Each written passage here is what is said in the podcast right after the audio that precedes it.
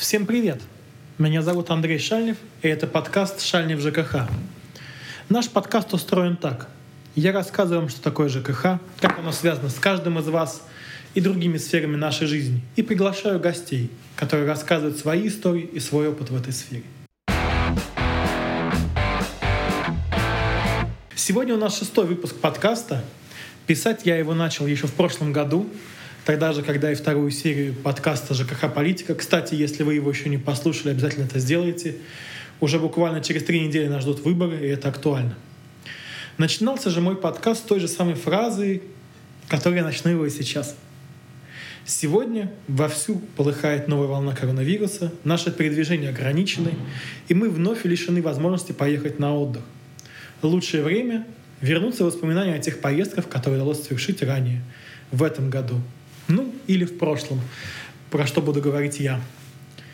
Тема моего подкаста родилась, когда я вспоминал летнее путешествие по Петербургу и Выборгу. Особенно один день прогулок по Петроградской стороне с осмотром доходных домов.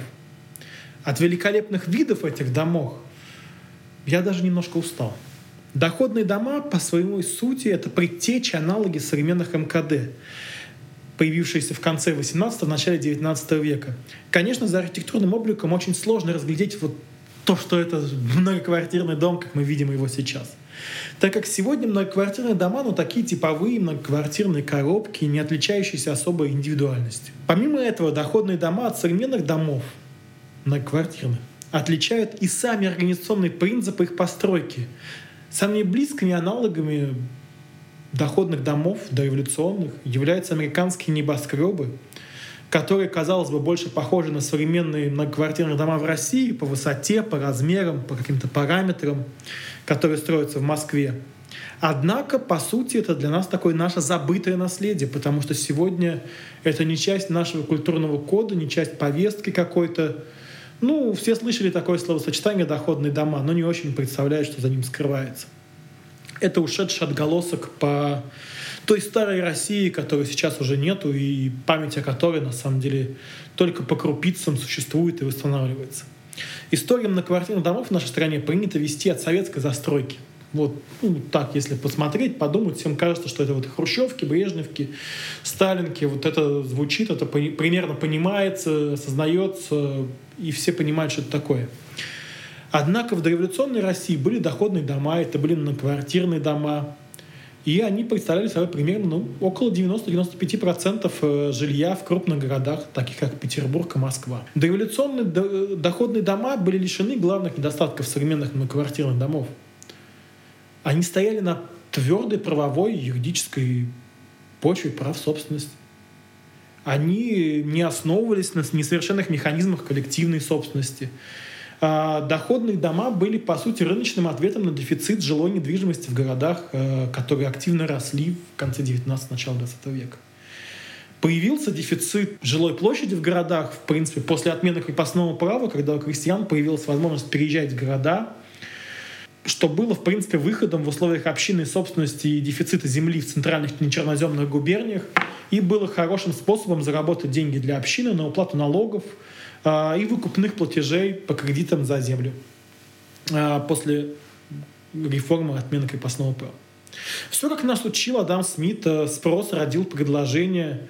И вот только здесь не сложился институт застройщиков, как они есть в сегодняшнем виде, которые продают э, что-то такое неясное по договорам долевого участия, а, либо там через какие-то эскроу счета. Вот э, без особого регулирования в XIX веке такой механизм почему-то не сложился. А сложилась предельно простая модель. Предприниматель, чаще всего купец, выходить из мещан, брал в банке кредит на постройку дома, строил его, нарезал в нем квартиры либо углы. Про углы вы можете почитать в литературе 19 века. Это такая часть квартиры около угла, маленькая, которая возникла как такое бюджетное социальное жилье э, или часть в таком минималистичном формате, отгороженная простынями иногда эти углы бывали. А, таким образом сдавались долгосрочный наем. То есть это все эти углы, квартиры не продавались застройщиком, купцом, мещанином бывшим, а сдавались долгосрочный либо краткосрочный наем. И получив капитал, таким образом платились проценты, вкладывались деньги в будущее строительство новых доходных домов. Именно в такой модели появились эти шедевральные нетиповые дома, которые тяжело найти два одинаковых. Если пройтись по Петроградской стороне и там, на Васильевском острове, где-то еще, в Петербурге двух похожих домов вам будет найти очень сложно. Мы ими любуемся сейчас, это часть архитектурного наследия, но появился как рыночный механизм многоквартирных домов, э, в которых жили люди. При этом собственники там были одни, это был собственник, был застройщик. А в такой модели, конечно, не было никакой доходности, как сейчас каких-то крупных застройщиков, э, которые строят там НТК, ПИК, прочие застройщики. Но был честный заработок, э, который можно было инвестировать дальше. И точно так же строились небоскребы в Чикаго и в Нью-Йорке. Там не было никакой квартирной собственности, какой-то там дробленной в жилых небоскребах. Нет, там был один собственник, который сдавал в долгосрочную аренду этажами, квартирами, либо как-то еще. Как же в этих домах решалась проблема с обслуживанием этих домов? Ну, тут все просто, такой проблемы просто не было. А, потому что был один собственник, и он мог сам решить вопрос, что с этим делать. Нанимал дворника разнорабочий для обслуживания уже появившихся коммуникаций, крыши, фасад. Привлекал появляющиеся фирмы, артели э, и прочие объединения работников наличие понятного собственника позволяло не проводить какие-то собрания, ждать решения аналогов э, жилинспекции о выборе управляющей компании. Сам собственник был своего рода управляющей компанией. Он сам подбирал подрядчиков, ну или одного подрядчика, или много, или нанимал людей. И это называлось там приказчиками, распорядителями, кем-то еще. Но, по сути, ничего не менялось. Кроме того, что сейчас у нас это сделать очень сложно, нужно общее собрание собственников и жилищный кодекс. Не было никаких проблем коллективной собственности, трагедии общин, которые приводили к тому, что старые дома гниют, подъезды похожи на что-то неприглядное. Такой проблемы просто не было. И если бы мы начали рассказывать о своих проблемах э, в реальности доходных домов, нас бы, скорее всего, просто не поняли.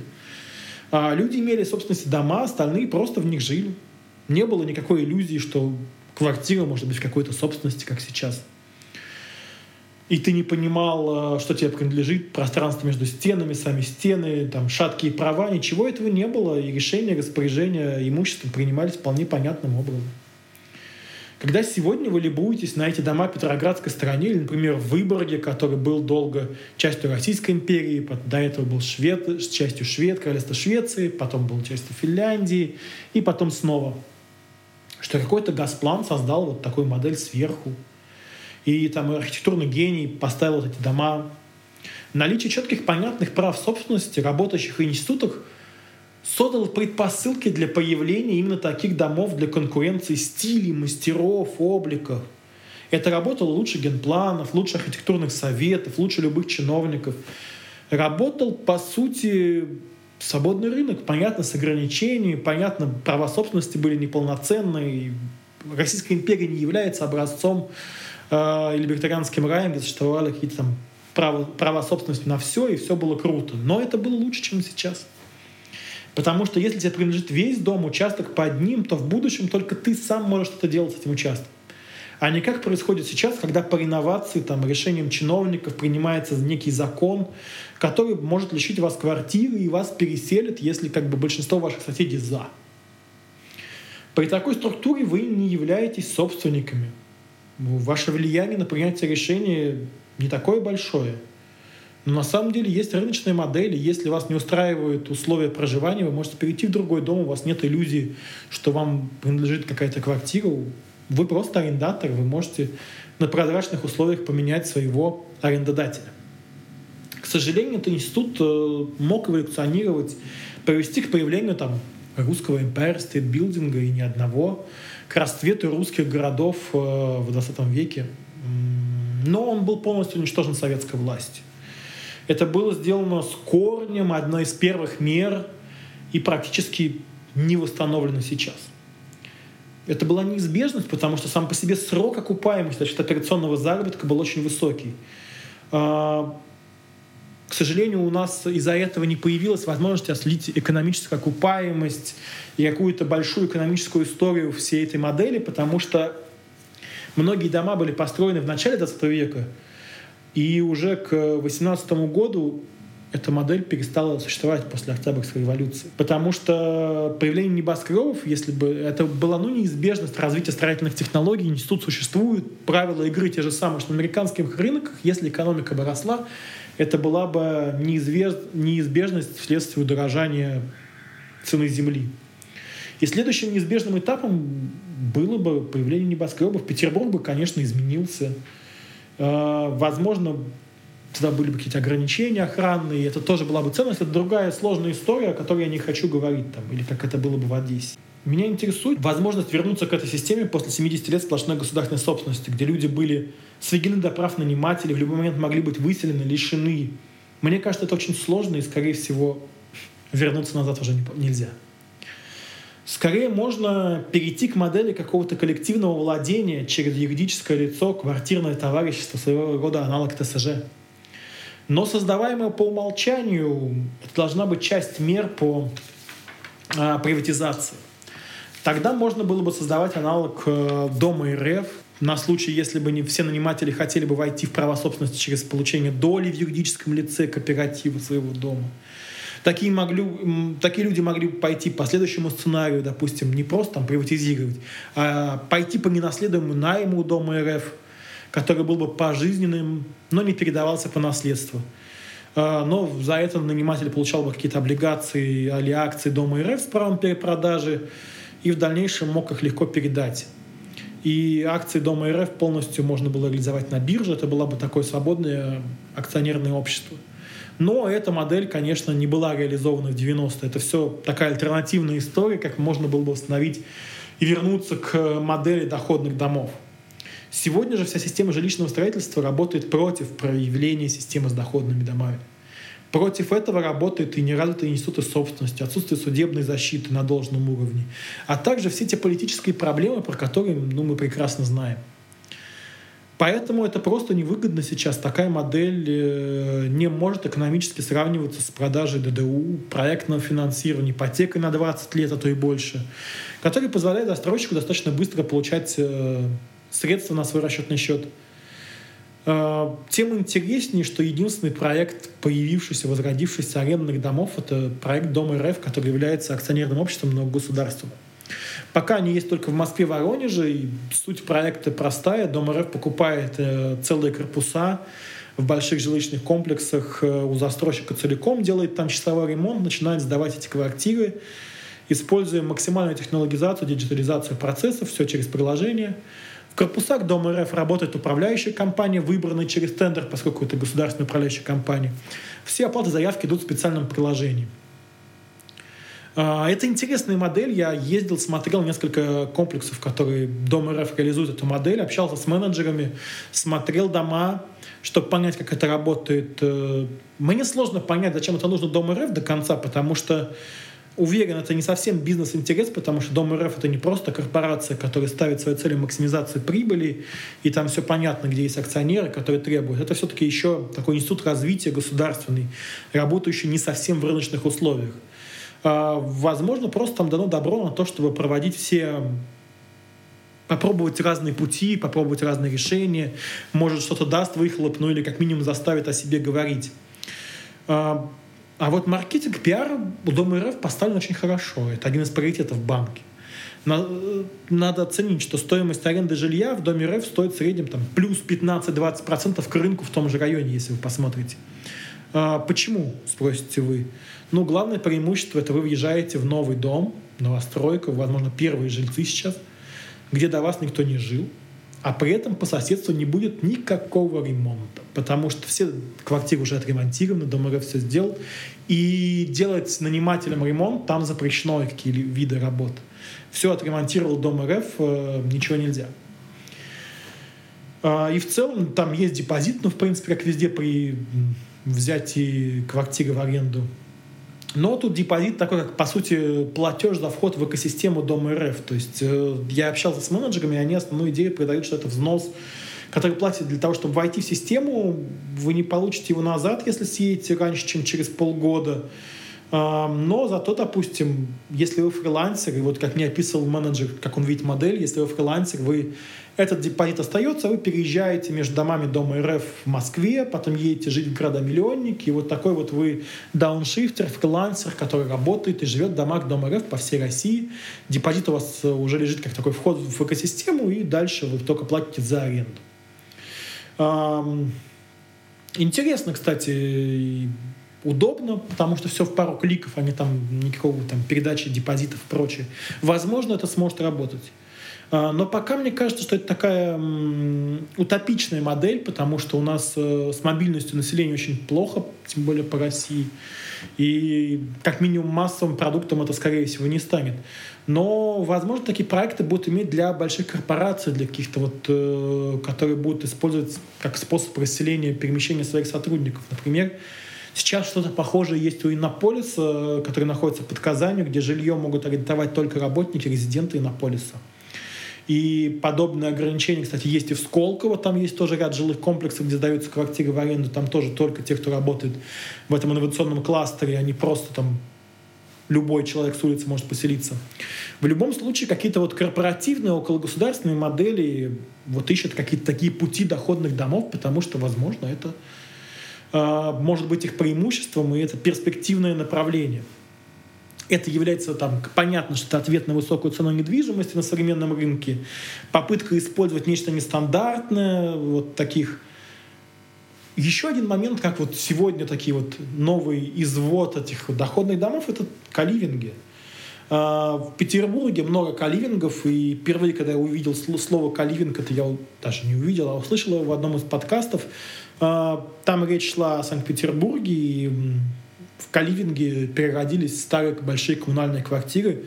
Если смотреть на статистику, Петербург вообще является сейчас одним из чемпионов по э, рынку коммунального жилья, то есть там больше всего коммунальных квартир. А, но в Москве каливинги сейчас появляется уже как новый такой проект застройки. Например, это Афи Тауэр на Ботаническом саду, который строит там вот такой модный застройщик, как Афи Development. А, главная идея каливинга заключается в том, чтобы быть похожим на коммуналку, хочется сказать. Но да, многие критикуют как раз Калинин за то, что это коммуналка. Но это такая коммуналка с созданием индивидуальных зон и общих пространств, э, несколько комнат со своими санузлами.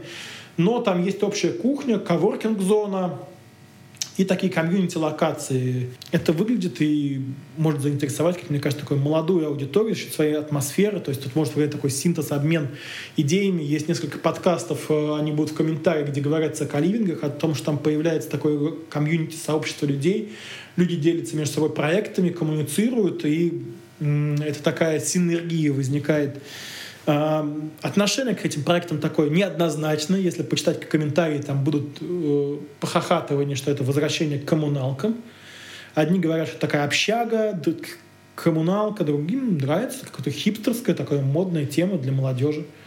А, мне же кажется, неплохая идея, такая попытка сделать что-то новое, выходящее за пределы стандартной модели, потому что видно, что не всех она может удовлетворить. Пусть живет, мне кажется, что это может быть хорошей моделью, но хочу заметить, почему это все-таки недоходные дома, что каливинг все-таки вот если смотреть на Афи Тауэр, то каливинги там продаются. Что интересно, то есть эти вот комнаты в общей локации, где будет э, коворкинг-зона там единая на несколько пространств, она продается. Это комната с санузлом. Э, но в других местах есть, например, арт-коворкинг в Москве, это все сдается. А, есть еще такая штука, как кохаузинг. Он активно развивается в Петербурге. В Москве примеров намного меньше. Ну, возможно, потому что слово не так часто употребляется, то есть модели могут быть, называться немножко по-другому.